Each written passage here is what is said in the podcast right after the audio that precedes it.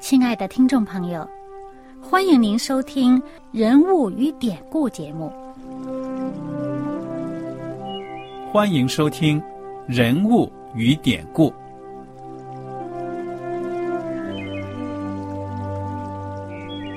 听众朋友们，当你读圣经的时候，不知道有没有过这样的想法：生活在几千年前的圣经人物，与我们这生活在二十一世纪的人有什么相关吗？那些古时候缔造了历史的伟人们，只是些令我们感叹而望尘莫及的对象吗？那些败坏了品德的小人和有负圣托的失败者，难道只是为了让我们嗤之以鼻吗？在这个人物与典故的节目里，我和小燕将与大家一起，通过圣经中的人物和他们的事迹，看看我们能从他们的故事中得到哪些启发，以便用正确的态度来对待我们每天所面对的生活和挑战，共同奔走天国的旅程。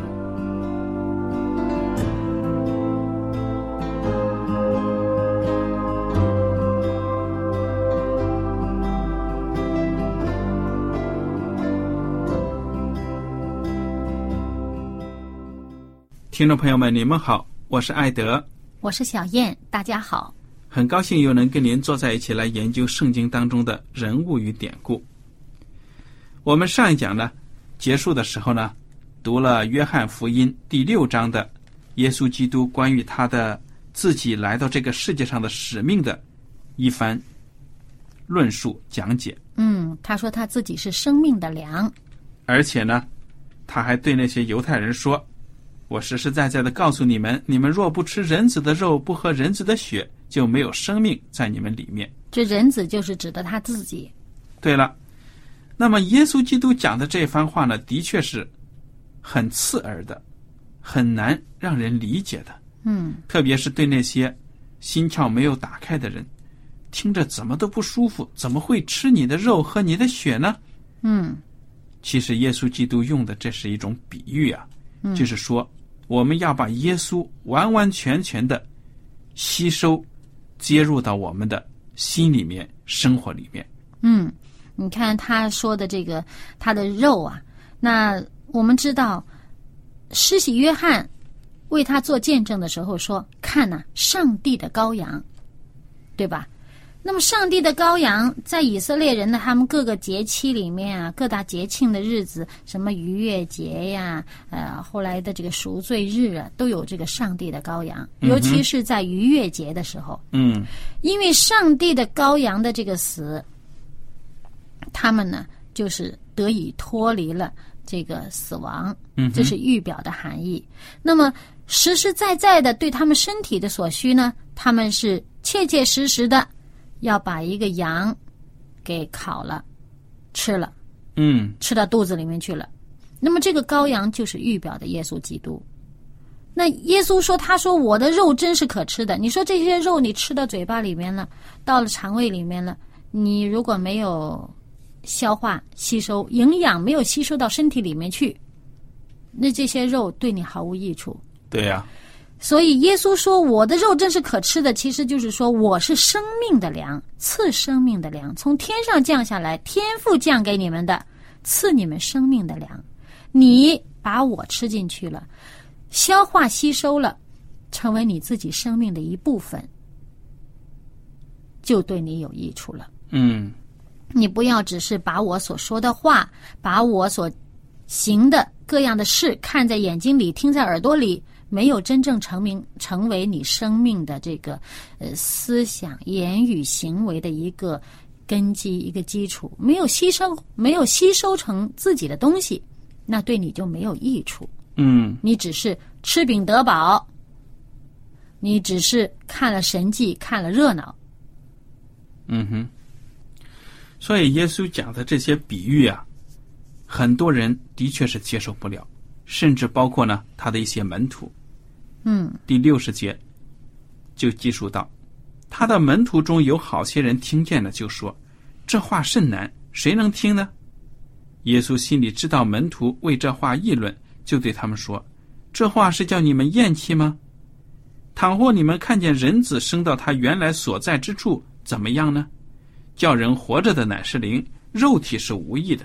我对你们所说的话就是灵，就是生命，只是你们中间有不信的人。”耶稣从起头就知道谁不信他，谁要卖他。耶稣又说：“所以我对你们说过。”若不是蒙我父的恩赐，没有人能到我这里来。从此，他门徒中多有退去的，不再和他同行。耶稣就对那十二个门徒说：“你们也要去吗？”西门彼得回答说：“主啊，你有永生之道，我们还归从谁呢？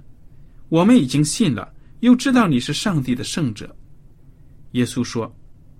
我不是拣选了你们十二个门徒吗？但你们中间有一个是魔鬼。耶稣这话是指着加略人西门的儿子犹大说的。他本是十二个门徒里的一个，后来要卖耶稣的。嗯，我们看到约翰福音的这张书呢，的确是很有特点的，就是说呢，里面有很多神学的反思。嗯，所以呢，道理是非常的深奥的。那么我们就看到耶稣基督讲了，要接受他，就要完完全全的接受耶稣，吃他的肉，喝他的血，这是比喻的说法。嗯，但是讲出来呢，哎呀，很多人真的接受不了，甚至一些门徒呢，都离他而去了。那么耶稣说：“叫人活着的乃是灵，肉体是无益的。我对你们所说的话就是灵，就是生命。”嗯，其实就是说，我的肉，我的血，是你们要接受的，是我所说的话，我所做的事，在你们心中产生的作用。嗯哼，你们把我所说的话接受到你们里面去了，就好像你们吃了喝了，身体吸收了营养，对你们有对身体有益处一样。我的话在你们里面对你们产生益处，你们照着去做了。你们就有生命。嗯。那么，所以门徒不明白，并不是所有的门徒都不明白。嗯哼。但是有一些民徒门徒呢，好像这个心思不是太，比如说跟从耶稣的时候，这个不是太纯呐。这个可能呃想法是想这个跟着耶稣能够捞到什么世上的好处之类的。那么。看着哇，耶稣这话不能明白，或者说哇，耶稣所说的这些，他已经让他很明白了，但是呢，并不是他所追求的，并不是他想要的。嗯，于是他就离开耶稣而去了。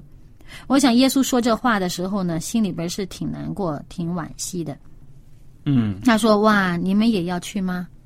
这十二个是他特别拣选的。”在马可福音里面指着说他们是使徒啊，那么从后来的使徒行传里面就直接就说这些是使徒了。在耶稣离开世上以后，他们就用了使徒来指这十二个人。嗯，那么在这个时候呢，耶稣就问他们这个最亲近的、最开始选的这十二个人说：“你们也要走吗？”哎，这彼得又是心直口快哈，张嘴就来。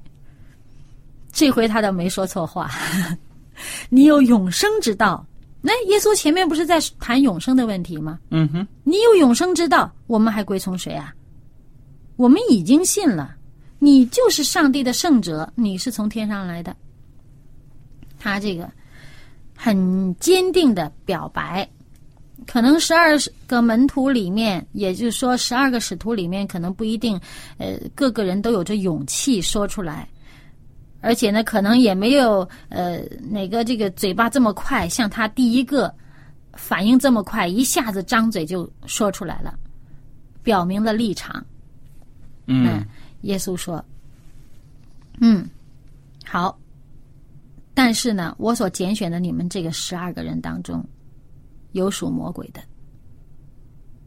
并不是十二个都属我。嗯还有一样呢，就是有没有发现，之前耶稣跟从耶稣的这个队伍啊，都是越来越壮大。嗯哼，耶稣走到哪儿，呼啦一大片人跟着，而且他的门徒也越来越多。除了这十二个以外，还有其他的。你看，那走掉的是一些其他不在这十二个门徒里面的，嗯，其他的一些走了一部分。哎，你记不记得以前呢？呃，有人找施洗约翰的时候，施洗约翰曾经呃对着这个，就是指着耶稣说过一段这个预言。我们来翻一翻看，在这个马太福音的第三章，嗯，对，马太福音第三章。马太福音第三章里面呢，就讲到呢，哎，这个约翰给人施洗，哇，好多人都来。那么好多人都来呢，呃，那么就问约翰，呃，你的这个身份呐、你的权柄啊什么的。那么约翰就说呢，我不是那个弥赛亚，在我后面来的那个是用圣灵与火给你们施洗的。那么他就指到耶稣的时候，他讲到一句话，第十二节，他说。他手里拿着簸箕，要扬净他的肠，把麦子收在仓里，把糠用不灭的火烧尽了。就是施洗约翰见证到呢，耶稣是那一位要用圣灵与火给人施洗的那一位，他要好像扬肠一样，除去那些糟粕，去污存清。哎。这一次，耶稣所讲的这一大串有关生命的粮，从天上降下来的生命的粮的这一段讲话呀，在跟随耶稣的人群当中，好像就是起到了这么一个去污存清的作用。嗯，有一些人真的好像糠皮一样被风吹了去了，嗯哼，而留下来的，是在这一次，好像是比较坚定的留了下来。留下来的人就更加的认识了耶稣的这个性质，就好像彼得所说的：“你是从上帝来的圣者，你有生命之道、永生之道，我们去跟随呢。”嗯那么接下来呢，我们看到这个第七章的第一节就说：“这是以后耶稣在加利利游行，不愿在犹太游行，因为犹太人想要杀他。”嗯，他说了这一番话，点明了他自己的身份，他就是上帝从天上赐下来的粮，更胜于摩西那个年代上帝所赐的玛纳。我就是这个生命的粮。那么那些人就更加的憎恶耶稣，嗯，那些敌对的人就更加憎恶耶稣，就想杀耶稣。哎，他们想杀他，耶稣呢就没有去犹太。其实这件事呢，我们知道呢，当时是嗯一个在一个节期的呃差不多快进的时候，因为呢，我们如果看呃约翰福音的第六章的开头的时候呢，就会知道耶稣讲这番话的时候呢，应该是呃在逾越节之前，那。约翰福音六章第四节说：“那时犹太人的逾越节近了。”然后之后讲的就是五饼二鱼的神迹。那么由于五饼二鱼的神迹之后呢，有些人要逼耶稣做王，那么耶稣他们就呃坐船，呃耶稣的门徒就坐船过海，耶稣呢在海面上行走，然后他们就到了这个呃这边加百农这边嘛啊，于是呢呃第二天。也就是呃，这些人问耶稣啊，你你是怎么过来的？那么耶稣就讲了这一大串的这个有关生命的粮的这个演讲这一段话。所以呢，也就是说，这个这一次的逾越节呢，耶稣他没有上耶路撒冷去过节，嗯，他就留在这一边。那么我们来看一看这个马可福音第七章。或者说是这个马太福音的十五章，耶稣没有上去过节，因为呢，那些犹太人呢要害耶稣，所以耶稣继续留在加利利这个地方呢，到处去，到处走。那么，既然犹太人在耶路撒冷那边没有发现耶稣的到来，他们又跑到这边加利利这边来找耶稣来了。看看他们找耶稣干什么？来向耶稣提出一些挑战。马可福音第七章，好，第七章第一节，有法利赛人和几个文士从耶路撒冷来到耶稣那里聚集。他们曾看见他的门徒中有人用俗手，就是没有洗的手吃饭。原来法利赛人和犹太人都居守古人的遗传，若不仔细洗手就不吃饭。从世上来，若不洗浴也不吃饭。还有好些别的规矩，他们历代居守，就是洗杯罐、铜器等物。法利赛人和文士问他说：“你的门徒为什么不照古人的遗传，用俗手吃饭呢？”耶稣说：“以赛亚指着你们假冒为善之人所说的预言是不错的。如经上说，这百姓用嘴唇尊敬我，心却远离我。他们将人的吩咐当作道理教导人，所以拜我也是枉然。你们是离弃上帝的诫命，居守人的遗传。又说，你们诚然是废弃上帝的诫命，要守自己的遗传。摩西说，当孝敬父母。”又说咒骂父母的必治死他。你们倒说，人若对父母说：“我所当奉祭你的，已经做了戈尔板。”戈尔板就是贡献的意思。以后你们就不容他再奉养父母，这就是你们承接遗传废了上帝的道。你们还做许多许多这样的事情。嗯，其实这些呃法利赛人呐，文士啊。他们希望在耶路撒冷见到耶稣，就是想就抓住他什么说话的把柄啊，要害他，要杀他。那么耶稣就没有去，没有去，他们就来了。你不到我们这儿来，我们到你那儿去。他们就带着挑战 来了。首先呢，先提出肯定是要提出自己认为是站得住脚的问题吧，是吧？如果自己都觉得有疑问呢，站不住脚的。你自己都站不住的，你怎么驳斥人家？嗯，所以他就觉得，哇，这个，他说，从市上来，若不洗浴，就不吃饭。市就市场的市啊。他说那是俗的地方，你们从俗的地方来，你要洗澡才能吃饭。还有呢，吃饭之前仔仔细洗手。哎，有人会觉得，哇，耶稣这么脏，你还不洗手吃饭？嗯，其实这不是这个卫生的问题，本身洗手是好事，应该洗。但是你没见到啊，这行文走句当中说什么？说是俗手。他这个洗手可是有特别讲究的。嗯，就是你用普通你像我们洗手吃饭，他也说你那叫俗手。他是要用他们的那种礼节。的方式，用他们的那种所谓合礼节的水来洗手，才叫是 圣手 洗了手的。那记不记得，在这个嗯加拿的婚宴上面，那耶稣把水变成酒的那个缸，那个缸那个水也是是是特别的水，要用要用那个缸盛的水你洗手，每家都有那样的缸的。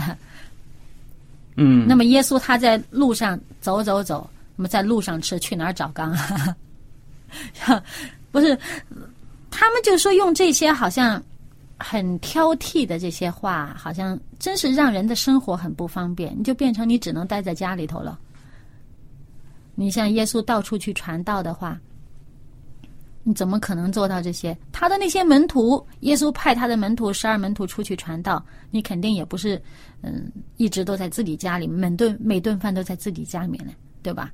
嗯。你洗手，嗯，如果是在这个湖边上，你可能就湖水洗洗手了吧？那不是他们的礼仪所规定的这种洗手。嗯哼。他就把这种可能会有的这种卫生条例啊，就当成一种。限制人的拘束人的一种规范了，嗯，让人的生活被他绑住，绑到死死的。如果我们有机会，你有机会去看一看这个犹太人的那些条例，你会觉得，哎呦天哪，这也算规矩啊？这种也要限制啊？那简直是寸步难行了。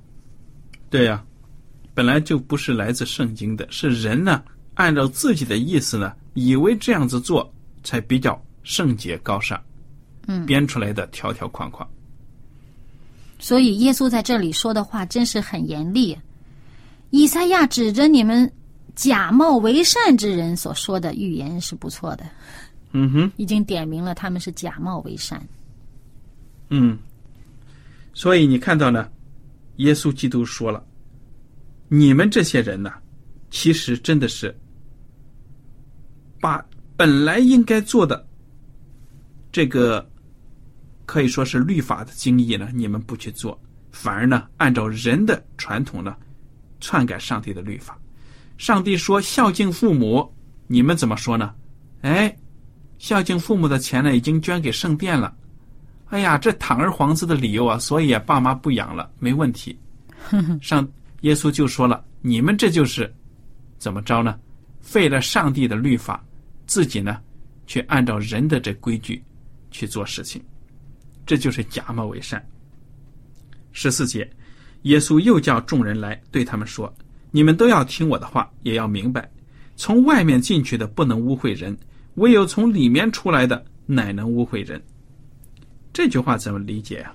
嗯，这句话呢，我们可以看一看这个马太福音十五章，他是这么说的：“他说啊，你们到如今还不明白吗？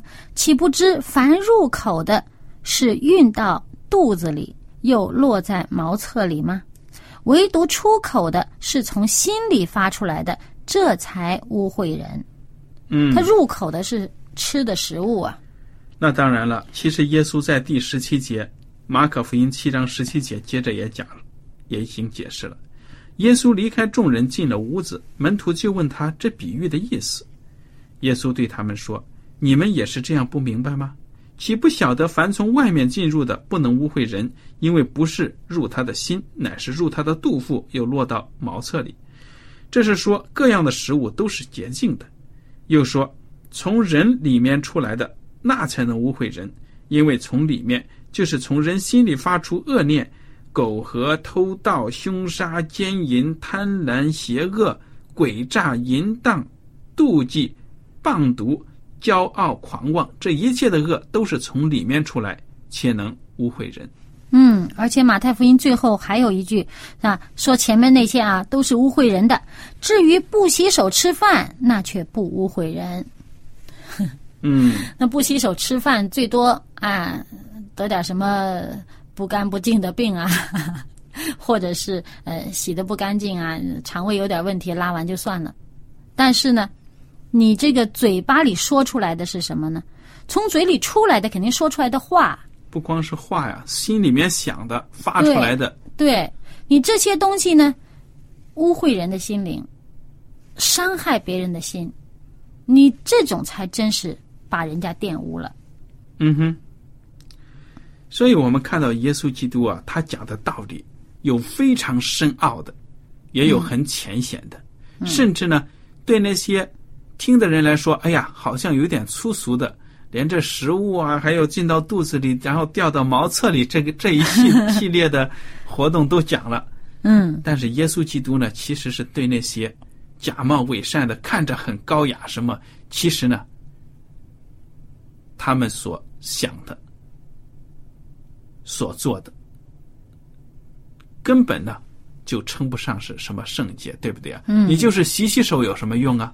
嗯，所以有的时候呢，你心里怀着恶，手上去满足那个仪式上的要求，嗯哼，有什么用呢？对呀、上帝都说了，我喜欢人听我的命令，多于献祭，对呀、对吧？所以呢，如果我们参考着看这个马太福音十五章呢，会讲到耶稣说的更明白。他说：“无论何人对父母说‘我所当奉给你已经做了奉献’，他就可以不孝敬父母。这就是你们借着遗传废了上帝的诫命。那耶稣接着说那些入口的不能这个污秽人，出口的乃能污秽人。接着当时呢，这个门徒就说：“这法利赛人听着这话不服啊。”那耶稣怎么回答呢？说：“凡栽种的物，若不是我天赋栽种的，必要拔出来，任凭他们吧。他们不服，由得他们吧，因为他们不是我天赋栽的。”然后接着继续说：“他们是瞎眼领路的。”若是瞎子领瞎子，两个人都要掉在坑里。嗯哼，那这时候彼得呢，就对耶稣说：“请把你的比喻讲给我们听。”那么耶稣就讲了这个入口啊、出口的这个问题。耶稣向门徒指明了，说：“我天父所栽种的这个好的植物啊，不是他们，他们是凭着自己的意念，凭着遗传自己要做的。”那不是从我天赋来的，最终呢，天赋要把他们拔出来，他们就好像瞎子领瞎子。嗯哼，百姓不知道需要带路的，而他们自称自己看得见，实际上他们却是瞎子。